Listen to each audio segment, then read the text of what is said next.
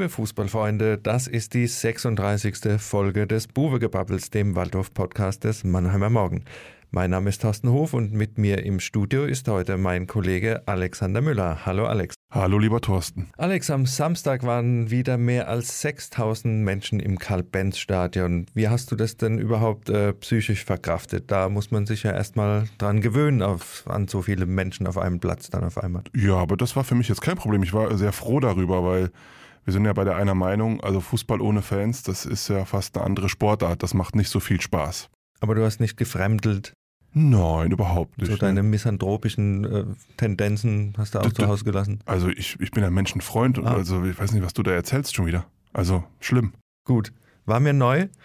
Äh, wenn man den Büroalltag so mit dir erlebt, ist es ja dann öfter, öfter mal. Völlig umgänglich, ja. Also Okay, dann, dann lassen wir mal diese philosophischen Fragen, aber dann kam ja noch der erste Heimsieg dazu im neuen Fußballjahr. Um da mal mit Judith Holofernes von Wir sind Helden zu sprechen, dürften die Endorphine in deinem Blut ja richtig Blasen geschlagen haben. Oder, oder kommt da jetzt wieder das große Aber? Ja, erstmal konnte man natürlich froh sein, dass der SV Waldhof äh, nach der Durststrecke zuletzt wieder mal einen Sieg eingefahren hat. Allerdings muss man sagen, dass da äh, fußballerisch weiterhin äh, relativ viele Wünsche offen geblieben geblieben sind. Und es hat einen Lucky Punch gebraucht von Dominik Martinovic in der 85. Minute, um diesen 3 zu 2 Sieg sicherzustellen. Also es hat noch ganz schön gerumpelt. Also waren doch einige Aber dabei. es, war, mal, es waren inhaltlich ja. waren doch noch einige Aber dabei. Ja. Also das geht halt damit los. Die stehen kaum auf dem Platz, da hat es schon hinten mal wieder geklingelt zum zwölften Mal in Folge. 0-1 nach 35 Sekunden, Thorsten. Das ist das Aber Nummer eins. Das haben wir ja auch schon mal angesprochen in der Defensive. Oder es ist ja ein Narrativ, das wir jetzt schon die ganze den ganzen Start des neuen Fußballjahres erzählen, dass es offenbar nicht ohne Gegentor geht. Und jetzt steigern sie sich und kriegen schon nach 35 Sekunden. Das erste, ist man da noch nicht auf dem Platz oder woran liegt es, dass man da einfach äh, schon nach, nach 35 Sekunden Rückstand hinterherlaufen also in, muss? In, in dem Fall muss man halt sagen, da waren sie, glaube ich, noch nicht so ganz präsent. Das, das ging dann halt ein bisschen zu schnell und Berlin hat sich da relativ easy durchkombiniert. Der Ball war dann noch ein bisschen von Kostli abgefälscht und dann fällt er diesem Eze vor die Füße und der macht ihn rein. Generell muss man natürlich sagen, dass äh, diese Serie von ähm, zwölf Spielen, wo es immer mindestens ein Gegentor jetzt gegeben hat, schon dafür spricht, dass die, die Statik in der Defensive, und das meint nicht nur die Viererkette, sondern das meint auch vor allem die, die beiden Sechser und auch die beiden offensiven Außen, die Statik stimmt nicht mehr. Das ist äh, ganz offensichtlich, weil ansonsten würde sich so eine Serie nicht erklären lassen. Aber wir haben das, das Glück zumindest, dass immer wieder dann die Tore schnell fallen, dass der, der Ausgleich war ja dann ebenfalls relativ schnell von, von Marc Schnatter ein tolles Tor, das er da geschossen hat und dann war es schnell wieder pari. Ja. Aber wir haben dann auch gesehen, da wären wir vielleicht dann auch beim Aber 2, dass das Zusammenspiel, wir haben jetzt einmal die, die Statik in der Defensive angesprochen, aber auch, dass das Zusammenspiel in der Offensive immer noch nicht so rund läuft, wie wir es teilweise in der Vorrunde hatten. Das heißt, dass die Automatismen einfach noch nicht so stimmen. Was natürlich damit zu tun hat, dass du ein paar neue Leute vorne mit drin hast, die dann auch eingewechselt wurden. Und da kann man sich natürlich die Frage stellen, werden die Automatismen im Moment so ein bisschen der individuellen Klasse geopfert, die man dazugeholt hat. Oder anders gesagt, es kann ja gar nicht äh, funktionieren, wenn du drei, vier neue Leute äh, in der Offensive hast, dass die schon so harmonieren, wie das teilweise in der Hinrunde war. Und dass man jetzt einfach ein bisschen Geduld aufbringen muss, damit das wieder ein bisschen, bisschen runterläuft, weil wir haben auch am Samstag gesehen, ich habe nur die Zusammenfassung geschaut, aber es waren jetzt nicht mehr allzu viele Chancen, die nacherzählt wurden. Äh, das eine die eine Chance von Pascal Sohm, wo er da direkt auf den Torwart zielt.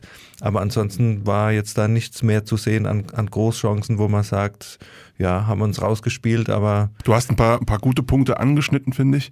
Es ist natürlich so, wenn du jemanden von dem Format äh, Pascal Sohm dazu holst, der so ein doch eher ein klassischer Mittelstürmer ist, klassischer Prägung, ähm, dann musst du den natürlich ins Spielsystem äh, einbauen. Und das Spielsystem war halt bisher sehr auf, auf Tiefe angelegt, auf ähm, schnelle Leute auf den Außen, den wuseligen Lebo drumrum, ja. Und das hat sich ja jetzt verändert. Also wenn, wenn du jemanden holst wie so und wie gesagt, einer von dem Format, der muss dann halt auch wahrscheinlich spielen, zumindest äh, ordentliche Einsatzzeiten bekommen dann musst du das Spielsystem anpassen. Und das ist halt im laufenden Betrieb nicht immer so einfach, wie man, wie man es dann gesehen hat. Ja, Ich finde, zweiter Neuzugang, so jemand wie Dominik Kota, das ist halt einer, der so in dieses Waldhof-Spielsystem äh, rein, gut reinpasst. Das ist so ein Tempo-Dribbler, der über die Außen kommt. Ja, Der war ja auch vor dem 3-2 jetzt gegen Viktoria Berlin, schönen Doppelpass mit, äh, mit, mit Martinovic gespielt. Da hat man dann schon gesehen, so einen kannst du relativ leicht integrieren, aber wenn du halt einen komplett neuen Stürmer-Typus dann im Kader hast, der auch regelmäßig spielen soll, ist es nicht so einfach. Und deshalb funktioniert so einiges noch nicht in den Abläufen. Und deshalb ist es auch so, obwohl der Waldhof äh, gegen Viktoria Berlin ja so einen Ballbesitz im Bereich 65 Prozent hatte, dass aus diesem vielen Ballbesitz immer noch zu wenige Chancen resultieren. Wir haben jetzt auch das 4-4-2 wieder gesehen. Denkst du, es kommt nochmal ein 4-2-3-1 zurück? Oder ist das ich einfach der, dem Personal geschuldet im Moment, dass man einfach versucht, äh, Sie haben jetzt angefangen, glaube ich, mit Sohm und äh, Lebo als, als Spitze? Ja, weil Martinovic nicht hundertprozentig fit war. Ja, ich, ich denke, 4-2-3-1 ist immer eine Option. Ähm, es wird halt interessant zu sehen sein, ähm, Martinovic ist eingewechselt worden nach einer Stunde, hat das Tor gemacht. Also der muss als bester Stürmer mit der besten Quote, muss der eigentlich im nächsten Spiel bei Türkgücü wieder spielen. Sohm hatte jetzt gegen äh, Viktoria Berlin vielleicht nicht seinen besten Tag, hat die eine Großchance vergeben, hat allerdings auch schon zwei Tore gemacht, seitdem er in Mannheim ist. In, glaube fünf Spielen ist eigentlich auch eine sehr gute Quote. Da kann man jetzt auch nicht sagen. Also, wenn du beide reinbekommen willst ins System, ist wahrscheinlich das 4-4-2 das gebotene System. Ja, da sprichst du es schon an. Wir wollten ja auch mal auf die neuen Zonen ein bisschen gucken. Pascal Sohm hast du angesprochen, er hat jetzt fünf Spiele gemacht, war jedes Mal dabei, auch von, von, äh, vom Start weg und äh, wie gesagt, zwei Tore gemacht. Am Samstag wäre das dritte möglich gewesen. Das war ja eine relativ glasklare Chance. Und wenn du aus fünf Spielen drei Tore machst, dann, dann stehst du gut da. Vor allen Dingen äh, zwei Tore gemacht aus Situationen in einer Etage, wo der Waldhof früher keine Tore gemacht hat. Das heißt also zwei Kopfballtore nach Schon Standards sehr lange keine Tore mehr gemacht hat. Ja, mhm. also insofern ist er da mhm. auf jeden Fall mhm. ein Gewinn. Auch mit seiner Erfahrung ist er auf jeden Fall ein Gewinn und von Anfang an ein präsenter Spieler, den der auf dem Schirm haben muss. Jetzt haben wir aber auch gesehen am Samstag, es war zum ersten Mal äh, Justin Butler. Justin Butler, genau. Ich habe nach dem Vornamen kurz gesucht, war dabei und Dominik Koda, mit dem ich ja letzte Woche kurz äh, sprechen konnte, ist auch eingewechselt worden. Wie war so dein Eindruck von äh, Butler zum Beispiel, der ja von der körperlichen Präsenz einfach ein, ein, Spieler ist, den du bisher auch so nicht im Kader hattest, ja? ja. Das ist Anton, Anton Donkor 2 bloß halt äh, vorne der stellt schon ein bisschen was dar. Wir hatten es ja schon mal drüber gehabt. Äh, sein Bruder, Basketballer, der noch ein bisschen muskulöser ist, das im Hause Butler immer, äh, da hat es immer gut Knödel gegeben anscheinend da in, in Bayern. Meinst du, meinst du Klöße, ja? Ja. Okay. Ja, äh, körperlich Tempo sieht man sofort. Es ist, äh, ist eine richtige Wucht, ja? da ist eine richtige Wucht dahinter. Bei ihm äh, muss man halt sagen, er war äh, mit in der Türkei in der Vorbereitung, im Gegensatz zu Sohm, das ist äh, sein Vorteil. Allerdings hat er sich danach Corona eingefangen, ist ausgefallen. Und bei ihm gilt halt noch mehr als bei Sohm, ähm, ihn musst du jetzt langsam ranführen, glaube ich. Ähm, der, der hat äh, auch in Ingolstadt sau wenig Spielpraxis gehabt. Und ähm, der ist natürlich schon so in der Schlussphase 75. Wenn du den da bringst, da stellst du den Gegner mal vor eine neue Herausforderung. Aber ich finde, bei ihm wird's, mein Sohn hat ja jetzt relativ schnell und gut funktioniert, bei allen Problemen, äh, beim, den Themen äh, Automatismus und Co. Aber bei ihm wird's, glaube ich, noch ein bisschen länger dauern. Und er, ich meine, er ist super ausgebildet, auch FC Bayern Jugend, FC Augsburg Jugend, das ist alles äh, tipptopp. Aber ich glaube, ähm, Vielleicht so, muss man ihm auch noch ein bisschen Zeit geben und äh, so Richtung Frühjahr oder so kann man ihn wahrscheinlich erst abschließend bewerten. Ja, Dominik Kota hatte noch weniger Zeit. Der war ja praktisch am letzten Tag des Transferfensters, ist er durchs Fenster gefallen sozusagen. Ja. Der, wusste, der wusste am Wochenende selbst noch nicht, dass es Richtung Mannheim geht, so wie er erzählt hat. Also es ging wohl relativ fix, hat dann drei, vier Trainingseinheiten gehabt und war dann ab der 60. Minute auf dem Platz. Wo ist er denn aufgetaucht und was war so dein Eindruck? Ja, er also als technisch äh, sehr versierter Spieler, der vielleicht nach hinten ein bisschen Luft hat, aber der immer wieder eine Idee hat, auch torgefährlich ist. Und äh, denkst du, der kann den Waldhof dann ein bisschen nach vorne bringen, eine gute Alternative zu Marc Schnatterer dann auch auf der Seite? Also sein, äh, sein Niveau und seine Klasse hat man sofort gesehen, hat er relativ schnell so ein Tempo-Tripling, da ist er einmal äh, wie, wie die Messer durchs Butter äh, da durch die, durch die Berliner Abwehr gelaufen, hat, äh, hat den Assist zum Tor gegeben. Also bei ihm finde ich, das ist ein bisschen anders gelagert als bei Butler, weil er kommt halt auch mit einer vernünftigen Spielpraxis vom KSC, von einem Zweitligisten, wo er ordentlich Einsätze hatte, wo er auch schon ein paar Scorerpunkte gesammelt hat. Und der ist auf jeden Fall eine Verstärkung. Also da bin ich mir ganz, ganz sicher, der kann links spielen, der kann rechts spielen. Wahrscheinlich kann der auch mal auf der 10 spielen. Ähm, ich könnte mir auch vorstellen, dass der auch so diese im 4-4-2, diese zweite Spitze, was Lebo jetzt ab und zu spielt, ähm, das kann der auch spielen. Also der ist, der hat auf jeden Fall einen super Eindruck hinterlassen für sein, für sein erstes Spiel, für sein Debüt ist ja auch U21-Nationalspieler und hat da auch schon seine Akzente gesetzt. Also auch jemand, den du einfach bringen kannst, ohne groß genau. Anlaufschwierigkeiten und der durch seine individuelle Klasse dann einfach vielleicht mal einen Akzent setzt, ohne dass er jetzt schon natürlich top eingebunden sein mhm. kann. Aber mhm. ich glaube auch, ich habe, wie gesagt, die Zusammenfassung gesehen, Zusammenspiel und äh, dass du ein Auge für den Mitspieler hast, das hast du bei dem, bei der Vorbereitung von dem, von dem äh, 3 zu 2 dann gesehen dass er das absolut drauf hat, ja. Also. Ist so, ja. Wie gesagt, bei ihm würde ich auch sagen, keine große Integrationszeit nötig und der kann auch sofort eine Verstärkung werden. Ja, da freuen wir uns drauf, wenn wir ihn demnächst dann ein bisschen öfter noch sehen. Jetzt haben wir natürlich die ganzen Zugänge abgearbeitet. Es ist jetzt aber auch in der Winterpause keiner gegangen. Das heißt, wir haben eine ziemlich dicke Payroll mittlerweile. Was denkst du denn, was mit so Spielern ist, wie mit Anthony Rodgen, mit äh, Just, mit Jurcha, mit Guaida? Sehen wir die nochmal in der Rückrunde oder ja, sitzen die jetzt so ein bisschen ihren Vertrag ab oder haben die Chance einfach verpasst, vielleicht auch zum anderen Club zu gehen, um da nochmal Spielzeit ja, also, zu kriegen? Also ich bin bei den Namen, die du gerade jetzt eben genannt hast, bin ich sehr skeptisch, dass die äh, vielleicht reicht es da mal für den Kaderplatz nochmal, wenn es ein paar Verletzte oder Sperren gibt, aber eine große Zukunft vom SV Waldorf haben die nicht. Äh, ihnen wurde ja auch nahegelegt, ähm, den Verein verlassen zu dürfen. Es gab aber offensichtlich keinen Markt für diese Spieler. Das muss man dann halt sagen. Man, man muss halt sehen, wenn die in die Regionalliga wechseln würden, dann müssten sie halt erhebliche Abstriche beim Gehalt machen. Das will man halt auch nicht. Und ähm, ansonsten in der dritten Liga gab es wohl keine Interessenten. Und dementsprechend ähm, werden die jetzt, wie du schon gesagt hast, die werden bis zum Vertragsende jetzt ähm, in Mannheim bleiben und dann, dann werden die sich neu orientieren. Aber ich glaube, ähm, eine große Zukunft gibt es dafür keinen von denen. Waren da Kandidaten dabei, die aktiv äh, angeboten wurden oder wo es was man, was man, gab? Ja, was, was, man so hört? was man so hört, ist, äh, dass es bei, bei Gillian Jurscha, ich meine, im Sturm hat man ja jetzt durch die drei Neuzugänge definitiv ein Überangebot.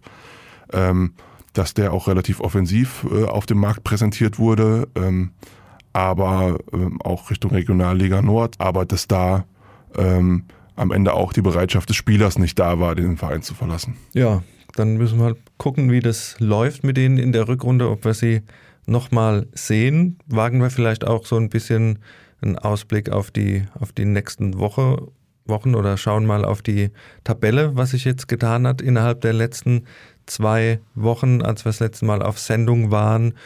Und da muss man sagen, zum Glück für den SV Waldhof kommt die Konkurrenz ja auch nicht so recht aus dem Quark. Also jetzt gerade am letzten Wochenende haben wir gesehen, Meppen verliert gegen den Tabellenletzten Havelse, dann Osnabrück spielt unentschieden, Braunschweig auch nur in Anführungszeichen unentschieden. Der Waldhof ist sozusagen da immer noch bei der, bei der Musik mit dem, mit dem äh, Sieg jetzt gegen Viktoria Berlin. Ja, das ist halt die legendäre Ausgeglichenheit der dritten Liga, dass, dass äh, Osnabrück dann gegen Türkgücü spielt und ähm, da würdest du erwarten, nach all dem, was bei Türkgücü so passiert ist in den vergangenen Tagen, klar, ist die, schie 6, ja. die schießen die schön ab und dann klingelt es kurz vor Schluss und dann kriegen sie noch den Ausgleich. Ja, das ist äh, für den Waldhof äh, ist es gut gelaufen, ähm, wobei mit Einschränkungen gut gelaufen, würde ich sagen, weil Platz 1 Magdeburg, die haben jetzt, glaube ich, 57 Punkte. Das sind 16 mehr als der SV Waldhof. Die sind schon ordentlich weg. Ja, die äh, müssen noch drei, vier Spiele gewinnen, dann sind die faktisch aufgestiegen. Und dahinter hat sich der erste FC Kaiserslautern dann doch sehr stabilisiert, was die Ergebnisse angeht. Ich glaube, in diesem Jahr viermal gespielt, viermal zu null gewonnen. Das äh, klingt auch verschärft nach Zweitliga-Aufstieg. Ja, das sagt eigentlich schon alles, was du da ansprichst. Äh, diese Bilanz, es sind jetzt auch so ein bisschen, oder bleiben wir noch kurz bei Magdeburg, für dich schon durch? Also ich würde schon sagen, da geht, da geht eigentlich nichts mehr. Also die mhm. müssten sich ja schon selbst äh, drei Beine stellen und äh, Ja, wie soll das gehen? 13 Spiele, ja. drei, vier Siege. Also ich meine, mit der Klasse, die die haben, das ist, äh, das ist der Aufstieg unausweichlich. Ja. Also machen wir da einen Haken dran. Außer, außer halt, die haben halt nochmal 25 Corona-Fälle und, und aber das ist aber da kann man sich eigentlich kein Szenario ausdenken, wo die den Aufstieg noch vergeigen könnten. Genau, jetzt geht's dann um den zweiten Platz und da ist der FCK nach der Bilanz jetzt wirklich ein ganz heißer Kandidat. Wir haben jetzt mal nachgeschaut, die letzte Niederlage datiert vom 31. Oktober zu Hause gegen Würzburg. Sie sind jetzt ins neue Jahr gestartet mit vier Siegen, jeweils ohne Gegentor das ist schon eine Hausnummer und die stehen da nicht umsonst jetzt da auf dem zweiten Platz, haben noch ein Spiel in der Hinterhand sogar. Und äh, haben jetzt am Wochenende das Spiel gegen Magdeburg, wenn sie da was holen. Und dann sich beim Derby, beim Waldhof durchsetzen sollten, dann geht es ja eigentlich auch nur noch um, um Platz drei. Dann sind die eigentlich auch enteilt. Dann geht es für den Rest der, der Mannschaft da eigentlich nur noch äh, um den Relegationsplatz. Und das wird dann eine, eine enge Kiste, oder? Wollt grad, ja, ich wollte ja. gerade sagen, also es könnte in den, in den kommenden Wochen könnten eine Vorentscheidung um Platz zwei schon fallen. Also zumindest was, was Waldhof angeht. Weil ähm, Waldhof spielt jetzt bei Türkgücü, da ist wie gegen Viktoria Berlin da muss man gewinnen. Und dann kommt es ja zum großen Derby. Sonntags sollen dann wieder 10.000 Zuschauer sind wieder zugelassen. Also da ist auch dann der Rahmen wieder anständig. Und das ist dann halt so ein Spiel, also zumindest wenn du Platz zwei angreifen willst, musst du dann auch gewinnen. Ja. Und diesmal ist es ja im Gegensatz äh, zur Vorsaison so, dass der äh, SV Waldhof jetzt nicht mehr als klarer Favorit in dieses Match geht. Und vielleicht tut ihnen das ja mal ganz gut für den Kopf dass man da nicht als Favorit reingeht, sondern einfach mal gucken kann, wie wird das Spiel, wie entwickelt sich das Spiel. Lautern muss auch mal was zeigen, ja. Also ich würde sagen, dieses Derby ist trotz der stabilen lauterer Leistung, das ist ein absolutes 50-50-Spiel. Also da ist, äh, da ist noch überhaupt keine Tendenz absehbar. Darf der Waldhof wieder mit zwei Spielern mehr antreten? Ich weiß nicht, ob sie das beim DFB schon beantragt haben, aber beim letzten Mal hat es ja auch nichts genützt. Von daher würde ich, also ich würde empfehlen, elf, Drei Spieler mehr? Elf gegen elf und an der Seitenlinie sollten sie sich auch nicht wieder an Kragen gehen. Also das sollten sie sich mal ein bisschen benehmen. Das sollte halt auf den Rängen sollten sich die Leute benehmen, an der Seitenlinie, das soll sportlich auf dem Platz ausgetragen werden, das soll der bessere gewinnen.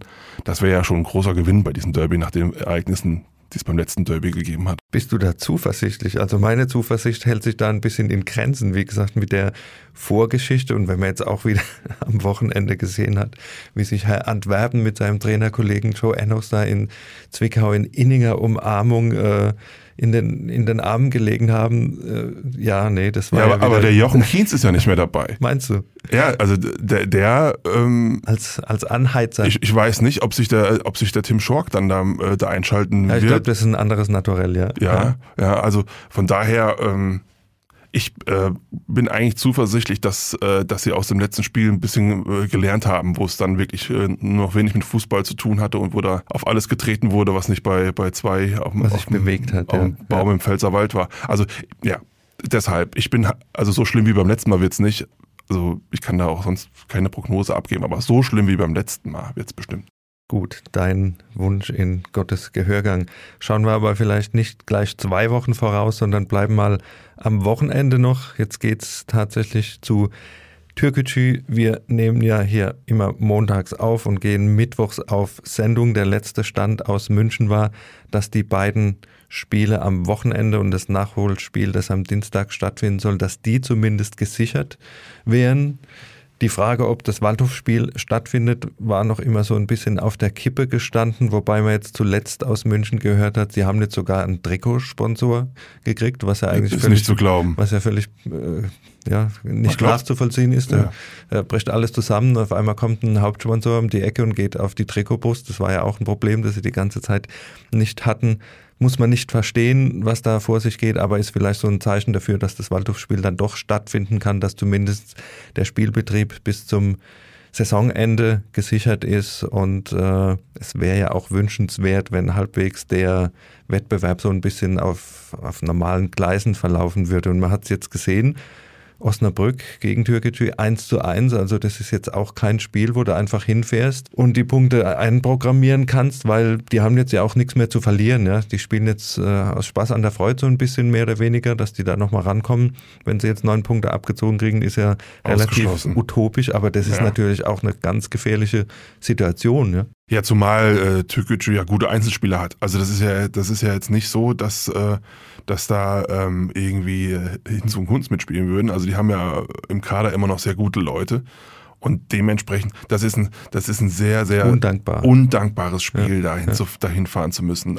Du, du, du weißt nicht, ob es am Ende in der Wertung bleibt. Und dem Waldhof droht ja, äh, wenn die aus, wenn diese Spielbetrieb sich abmelden müssen, droht denen ja noch die, dass die drei Punkte aus der Hinrunde abgezogen werden. Also es ist insgesamt ist die, ähm, die Gesamtkonstellation, was Türkgücü angeht, ist natürlich so äußerst unglücklich und auch für die dritte Liga und für das Image der dritten Liga nachdem wir in der Vorsaison ähm, den Fall KFC Uerdingen hatten, jetzt wieder Türkgücü. Aber wenn jedes Jahr jetzt da ein Verein umkippt, dann ist das für die dritte Liga, für das Image auch eine Katastrophe. Das muss man mal klar sagen, ja. Da wären wir dann auch schon bei unserer Rubrik die drei Fragezeichen. Ich würde sagen, ganz einfach bei Flop der Woche oder Flop der letzten zwei Wochen können wir dann auch die Türkgücü Insolvenz da einordnen, weil du hast gerade angesprochen, Uerdingen war das äh, Beispiel aus der Vergangenheit mit einem Sponsor, mit einem Alleinherrscher, der das Geld reingibt und wenn der dann keine Lust mehr hat, dann geht alles den Bach runter.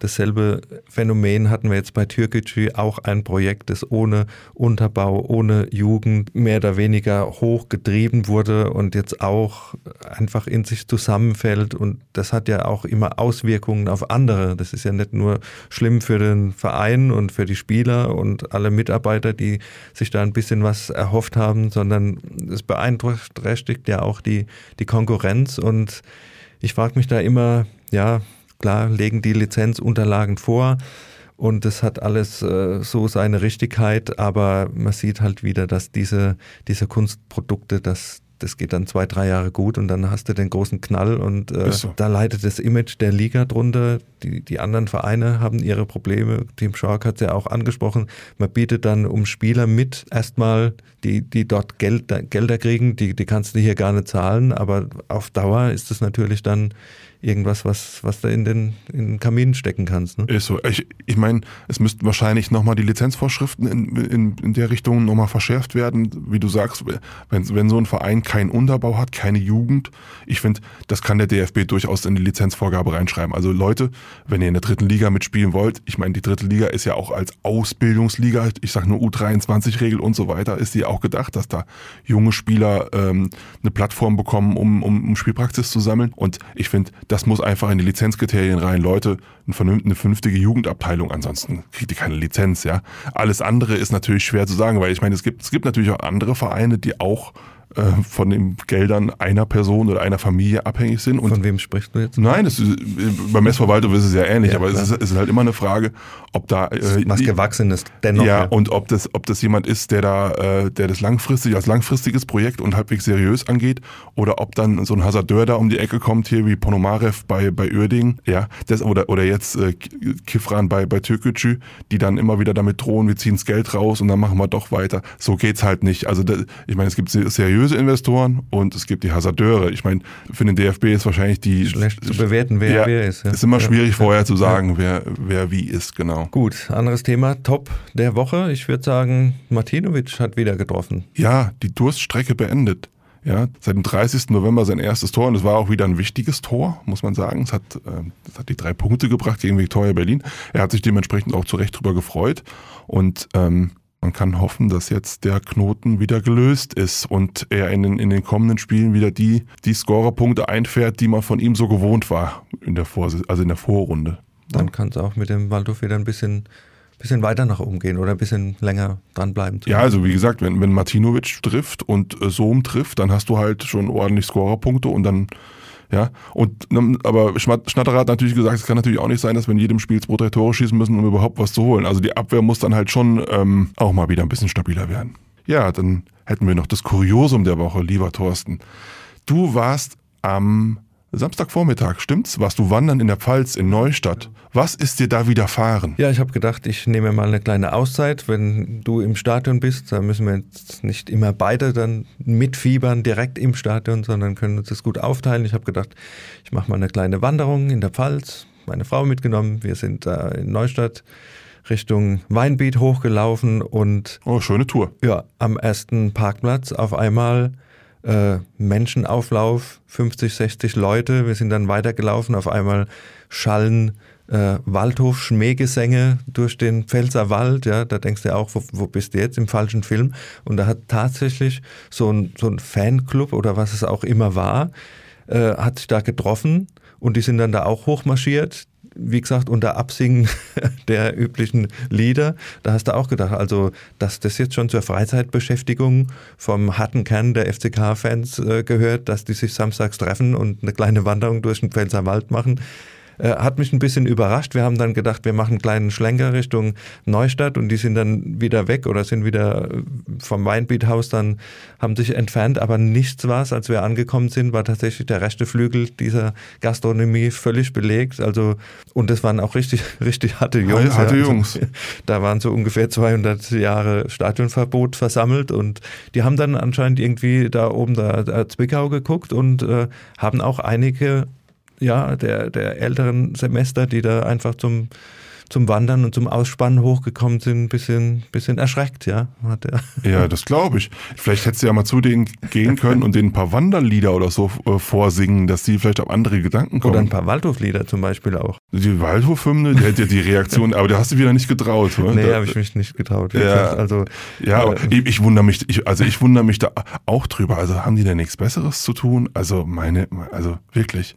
Und also aber es unverständlich. War, es war kurios. Wir werden es ja. weiterverfolgen im Frühjahr, wenn wir das ein oder andere Mal noch eine, eine ja, vielleicht könnten die ja in, in, in, zwei Wochen sonntags, wenn, wenn, wenn das Derby dann ansteht, vielleicht sollten die dann auch alle in den Wald gehen, dann gibt es zumindest keine, keine Haue am Stadion. Ne? Da hast das recht. Sollte man mal den, den Mannheimer Ultras vorschlagen, dass die auch so eine kleine Wanderung machen vielleicht und dann ja dann sieht's keiner, kriegt's keiner mit. Ja, die, die, wobei die, die Waldhof-Fans müssten ja dann in den Odenwald statt in den Pfälzerwald, damit die sich aus dem Weg gehen. Ne? Okay. Das war ein anderes Thema. Anderes Thema. Wir lassen es auf uns zukommen und äh, schauen. Man sieht auf jeden Fall, der FCK lässt uns nicht los, auch wenn wir einfach mal unsere Ruhe haben wollen. Ja, das war's dann auch schon wieder und wir sind wieder zurück am 23. Februar direkt nach dem Derby gegen Kaiserslautern. Bis dahin freuen wir uns wie immer auf euer Feedback und weitere Ideen. Schreibt am besten an podcast.marmo.de und folgt uns auf Facebook und Instagram.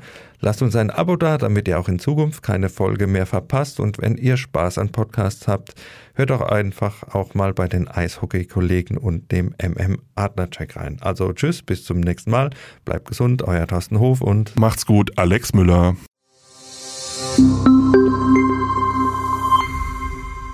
Ein Podcast des Mannheimer Morgen.